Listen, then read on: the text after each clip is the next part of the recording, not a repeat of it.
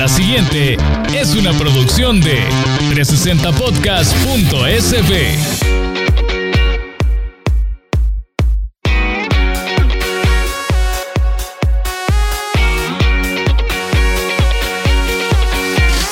Hola, hola, bienvenidos a este nuevo episodio de El Briefing que va de cátedra. Tenemos a unas invitadas súper especiales, así que por favor agarren su silla, pongan atención. Recuerden que si tienen alguna pregunta o sugerencia, nos pueden escribir a las redes de 360 o directamente a mí en Twitter. Búscame como arroba Power. Así que ya les avisé, en su silla, que esto va a estar de cátedra.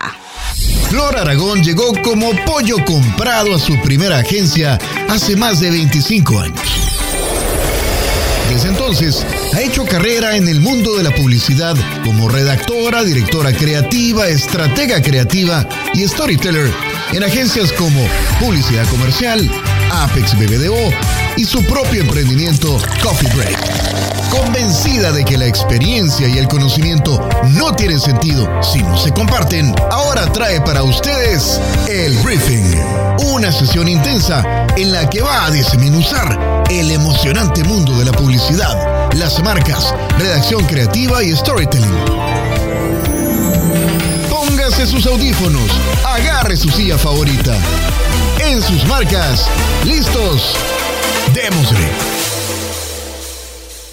Bueno, como les comentaba, hoy tenemos, aparte de nuestra querida Laura Rusiñol, que nos acompaña. ¿Qué tal? ¿Qué tal? ¿Qué tal? Tenemos eh, a otras dos invitadas. Con ellas vamos a hablar de un tema bien interesante que es ser maestra publicitaria o maestra marketera o maestra de comunicaciones. Así que tenemos aquí una mesa bastante variada e interesante. Tenemos eh, a Majo de Montiel y tenemos a Katia Larios, así que ahorita le doy el micrófono a Majo para que se presente y nos cuente. Ok, hola, ¿qué tal? ¿Cómo están? Soy María José Monjaraz de Montiel, conocida como Majo. ¿verdad? Tengo 21 eh, años de trabajar en, en, el área de comunicaciones y de ser docente, 12. Que súper contenta de compartir experiencias con ustedes. ¿Qué materias son las que das más? Uy, bueno, quizás las, las recientes están vinculadas al tema de comunicación corporativa, eh, relaciones públicas y eh, pues todo lo relacionado a la expresión oral y escrita. Sos maestra en la UCA, ¿verdad? Maestra en la UCA, maestra en la Don Bosco y maestra en la Universidad Tecnológica ah, actualmente. ¿Y los eh, de qué años? Ah, interesante, porque con la Universidad Don Bosco eh, son los chicos que recién ingresan a, a la carrera de comunicaciones. Y con la UCA ya son los de último ciclo. O sea que ves todo el espectro, desde que llegan hasta que se van. Así es. Los chiquitos y los grandes. A mí me tocan los chiquititos de la Mónica cuando llegan de primer año, les doy redacción 2. Ay, son unas ternuritas. Cuando están en primer año, como todavía tienen como la hilacha del colegio, ¿verdad? Entonces son obedientes, disciplinados, súper lindos. Katia, contanos, ¿qué materia estás? Hola, buenos días. Bueno, como ya les mencionaron, Katia Larios. Yo tengo ya ahorita, creo que son siete años de estar dando clases. También en la Universidad Don Bosco somos colegas con Majo y también en la tecnológica, así que ahí coincidimos. Fíjate que em, dentro de las materias creo que igual el espectro de las comunicaciones es tan grande que poder dar tantas cosas. He tenido publicidad, branding, relaciones públicas, em, toda la parte de diagnóstico de comunicación y consultoría de comunicación, la parte de técnicas de redacción y expresión oral también. Eh, en la tecnológica un poco sobre marketing digital eh, y actualmente también en la UDB virtual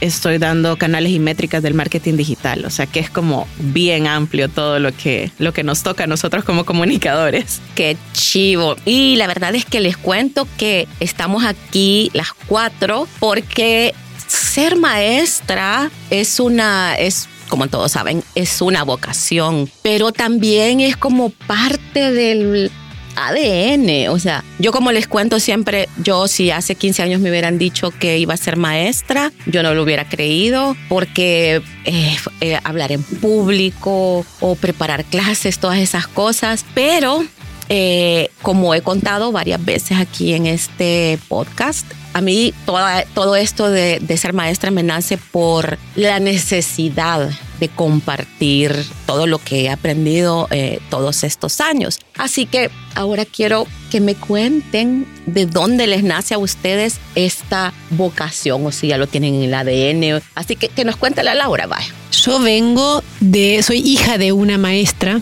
eh, maestra de matemática y maestra de ciencias naturales, así que para mí la docencia ha sido parte de mi vida siempre, ¿no? Eh, tampoco pensaba ser maestra como vocación. Sin embargo, creo que la comunicación tiene mucho que ver con justamente con el compartir, con la interlocución, con el dar y recibir, con ese intercambio que se da entre las personas y que naturalmente cuando, digamos, es todo un desafío, yo, digamos, en esta pregunta de ¿se nace o se hace? Pues yo creo que se, un poquito se nace en, términos de, de, ciertas características, cierto disfrute por la comunicación o el intercambio, pero realmente uno se hace maestro se hace en el aprendizaje de, de, entender cómo funciona esa dinámica, cómo, cómo hacer ese intercambio más interactivo o más enriquecedor o más disruptivo. O, es decir, así como uno enseña o comparte sus conocimientos, recibe enseñanzas, conocimientos y devoluciones súper enriquecedoras en los procesos. Y yo creo que a medida que los años van pasando, yo me he hecho una mejor maestra. He aprendido a ser maestra gracias a lo que los alumnos me han enseñado de lo que, de lo que estaba bien y lo que estaba mal, de lo que estaba mejor, ¿no? Así que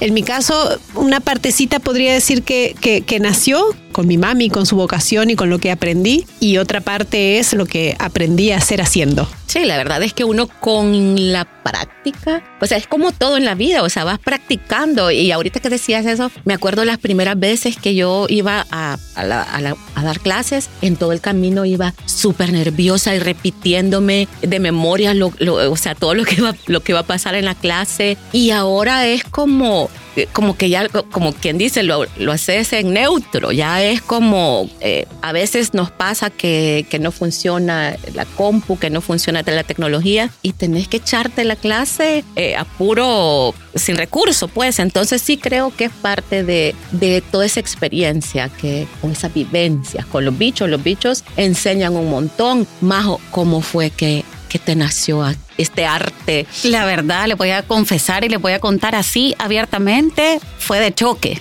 Pues porque en ese momento estaba justo en una contratación en la Universidad Tecnológica, ya de fija, pero eh, desarrollando em, pues una revista, que en ese momento era ese proyecto. Pero me dijeron, como parte de la contratación, tiene que dar clases. Y entonces fue así, ¿cómo? Pero yo jamás en mi vida he dado clases. O sea, de verdad nunca, nunca. O sea, mis papás, coincido con, con Laura, porque mis papás, los dos, son maestros de matemática, física, mis tíos. O sea, vengo de una familia de verdad de, docentes. Pero jamás pensé que yo iba a dar clases. Entonces, cuando me dijeron, eh, eh, te vamos a contratar, pero tenés que dar clases, y yo, bueno, ¿y cuál clase? Redacción para medios. Yo, bueno, eh, yo trabajé en medio, voy a rescatar ahí, pero, pero realmente no tenía una metodología, no tenía una forma de cómo hacer las cosas. Entonces sí fue eh, un reto y un desafío. Pero creo que ha sido el mejor reto de todos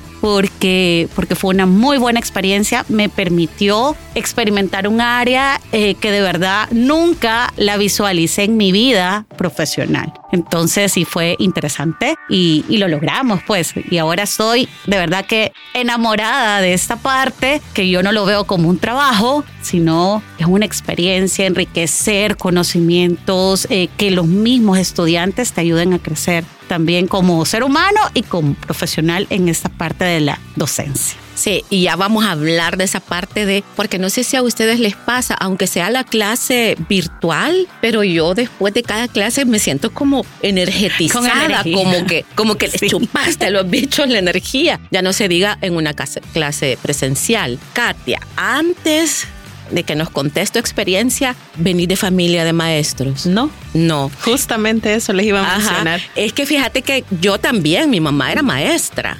Entonces, siento que, que, bueno, pensé que vos también ibas a decir que, pero contanos cómo fue tu experiencia. Yo creo que coincido con Laura en el hecho de que naces con una parte de eso, pero lo otro se hace en el camino. Cuando yo era estudiante de la universidad, yo siempre decía, ay no, ser docente, qué aburrido. Estar repitiendo lo mismo en todas las clases, todo el tiempo, lidiando con estos bichos, porque yo era parte de esos bichos que no ponían atención, o sea, que te dispersas por cualquier E-, cosa. Era rebelde, Sí, o sea, son cosas que te pasan. Y como cosa de la vida, mi primer trabajo fue dando clases. Yo acababa de salir de, la universidad y sigo sin saber quién me recomendó, porque nunca lo supe, para dar clases a chicos de primer año de bachillerato en el ITEXAL, en un diplomado en comunicaciones. O sea, yo jamás había tenido experiencia profesional y menos como docente. Y fue mi primer trabajo. Yo, lo que, lo que mencionaba Flor, o sea, yo llegué nerviosa, yo no hallaba qué decir, yo sentía que no me salían las palabras y poco a poco te vas soltando, te vas soltando y fue una experiencia que tuve de un año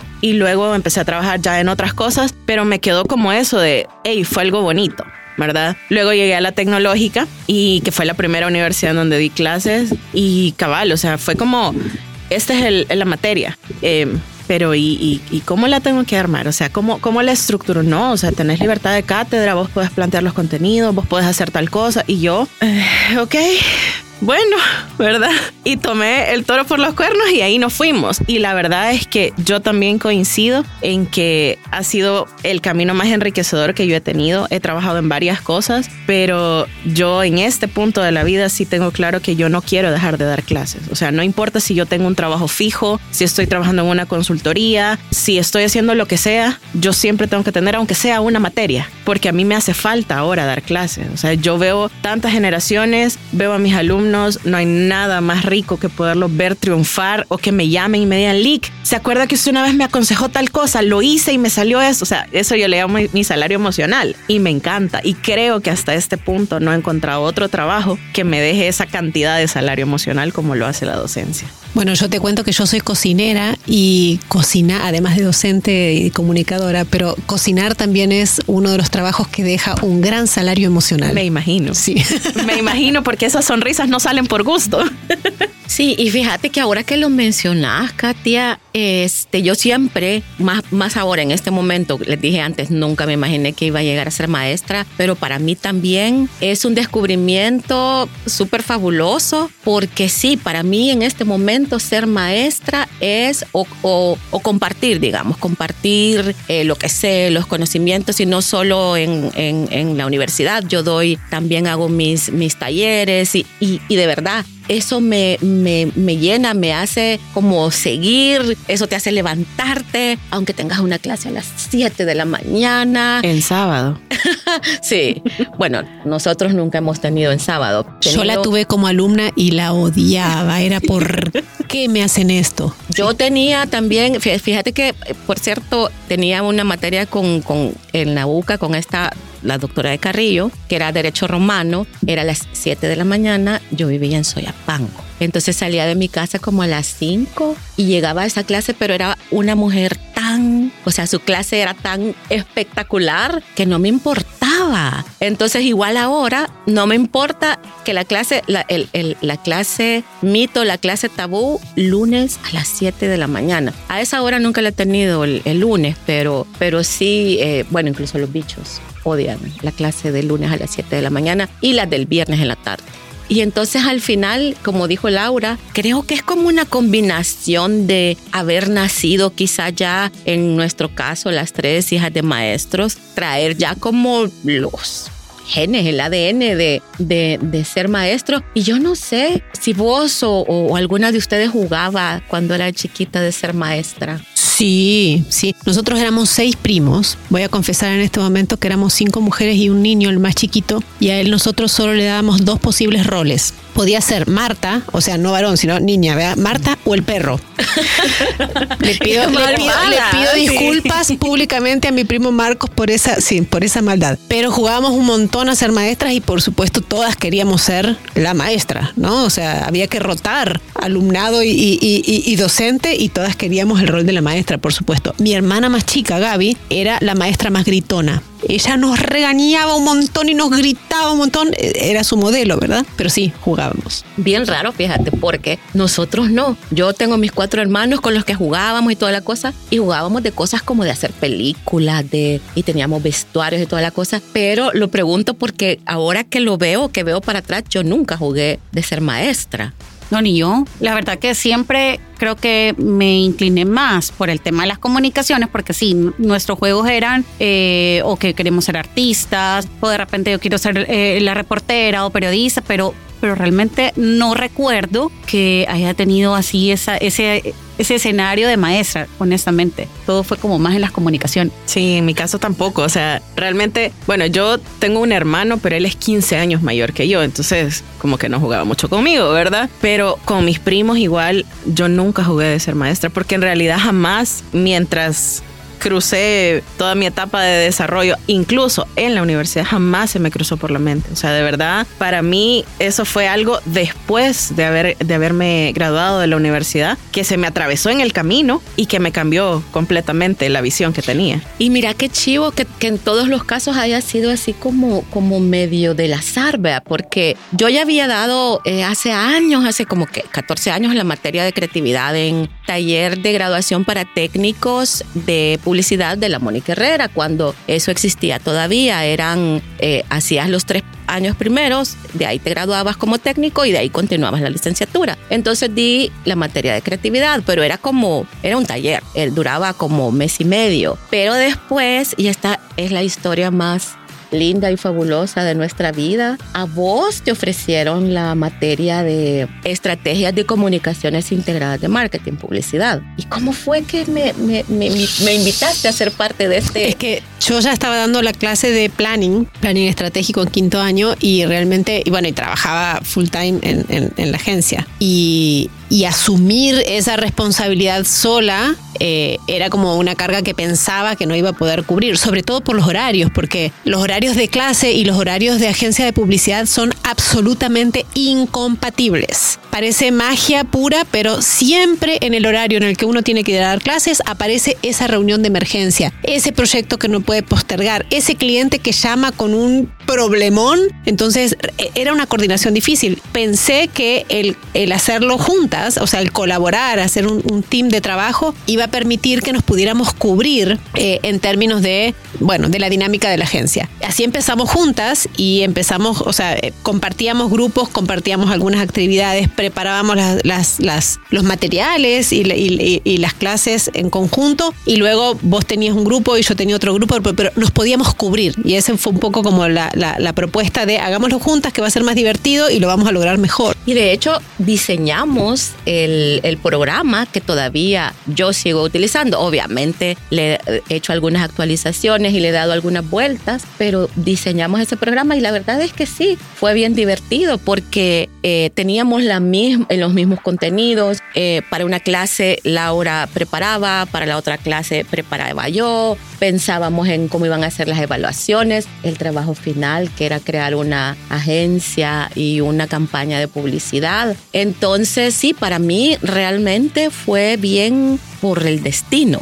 Y qué chivo que el destino este, haya, nos haya hecho esta, esta jugarreta, ¿verdad? Y eh, otra cosa que siempre, que siempre pienso, tuve un alumno en la Mónica que al final de la, de la materia, ya cuando ya nos habíamos separado, vos y yo, al final de la materia él me dijo que cuando llegó a la, a la, a la materia que se llama publicidad, que él siempre había tenido como, que él siempre había tenido cierto rechazo a la, a la materia publicidad porque le parecía como súper van, banal, como, ay, publicidad, marketing. Estaba estudiando una carrera de marketing, pero la idea de él era más como después seguir una carrera en cinematografía y así. Pero al final me dijo, mire, me dijo, pero para mí fue como abrir los ojos a que la publicidad puede ser otra cosa diferente, eh, que puede profundizar más, no solo en, en el aspecto, como les decía antes, banal o, superficial, sino que la publicidad puede trabajar y generar eh, algo para este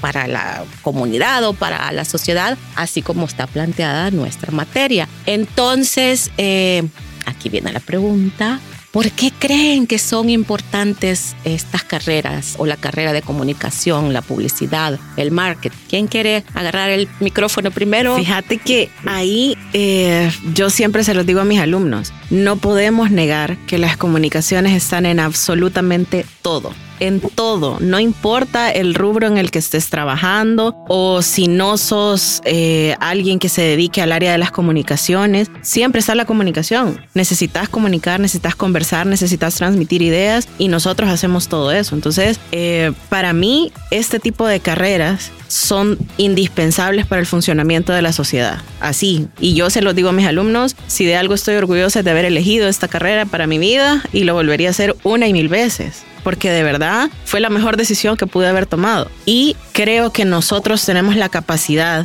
de ir armando caminos, de ir abriendo espacios para que se note cada vez más la importancia de las comunicaciones. Entonces, eh, creo que este tipo de carreras son esenciales para el funcionamiento de cualquier rubro y que no le podemos dar la espalda. Y además, eh, creo que también es importante, creo que existe un, pensamiento un poco erróneo al decir que, que, de las comunicaciones no vas a vivir o que porque estudiaste esa carrera y no medicina. Siempre hay como, como ese tipo de comparaciones y realmente sí hay campo laboral para las comunicaciones. Porque como decía Katia, siempre hay una necesidad de comunicar. Y aquí es todos, desde una marca, eh, desde un emprendimiento eh, o una marca mucho más grande o de repente una marca personal. O sea, para todo realmente hay una necesidad de comunicación. Entonces realmente tenemos un trabajo súper importante eh, que podemos desarrollar para, para este país, para el,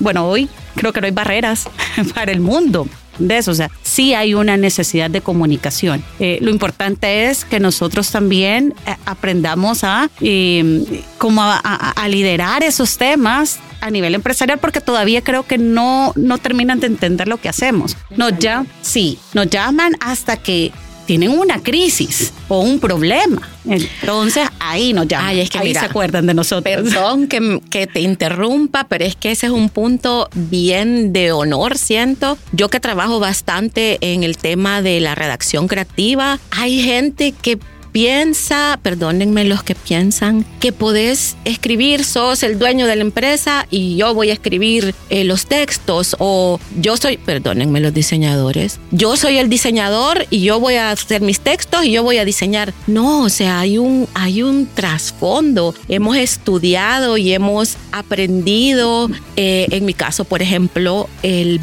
valor de las palabras, el poder de las palabras y de cómo eh, para que digan lo que queremos que digan. Y tenemos como un montón de palabras ahí esperando para, para escribir algo que, perdón diseñadores, perdón dueños de las empresas, perdón, nosotros es lo que hacemos es nuestra profesión. Entonces es un punto bien importante. No sé, a la Laura le veo. No, o sea, aquel dicho famoso de hablando se entiende la gente es un poco la esencia misma de por qué es importante, ¿no? Es importante porque a través de carreras de comunicación, marketing es una de las tantas formas de comunicación, que a su vez es la que ha ido cambiando de forma de una manera más estrepitosa en los últimos tiempos. Las cosas ya no son ya no son verticales, son horizontales completamente, los diálogos son horizontales entre las personas, entre las marcas y las personas, entre las organizaciones y las personas, entre los gobiernos y las personas conversamos transversalmente acerca de todo y saber conversar o, digamos, aprender cómo el poder de la conversación, de la buena conversación, puede ser transformadora de una sociedad de hábitos, de, de, cosas que tenemos que mejorar como, como sociedad, ¿no? El, el, aprender que la comunicación tiene códigos, tiene reglas, aprender a escuchar. Eh, bueno, no sé, hay un montón de, de, elementos que se mezclan entre lo profesional y la vida individual de las personas, ¿no? El poder mejorar la calidad de vida de las personas tiene que ver con entender que la comunicación es súper importante. Vos decías emprendimiento. De nada sirve que hagas la cosa más maravillosa del mundo si no sabes decir que lo haces y comunicarlo y llegar a, las personas con las que crees comunicarte. Y es exactamente lo mismo que si una mamá necesita darle un mensaje determinado a sus hijos y no sabe cómo hacerlo. O sea, creo que la comunicación es una de esas herramientas que sirven absolutamente para todo. Es que si no se comunica no existe. Yo Pues- siempre les he dicho eso. Si no se comunica, no existe. Así es, y gracias a las comunicaciones o a la comunicación estamos aquí sentadas hoy platicando y hablando de todo esto. Es que, como mencionaba antes, Majo, es una sábana, digamos, es, una, es, es algo que se desenrolla, se desenvuelve y que, y que se va haciendo parte de, del día a día, incluso, eh, como decía Laura, de cómo hablamos con nuestros hijos, de cómo estamos hablando nosotras aquí ahorita, de cómo, hasta de cómo nos vestimos. Bueno, entonces como comentábamos, como ya dije, Esta historia continuará.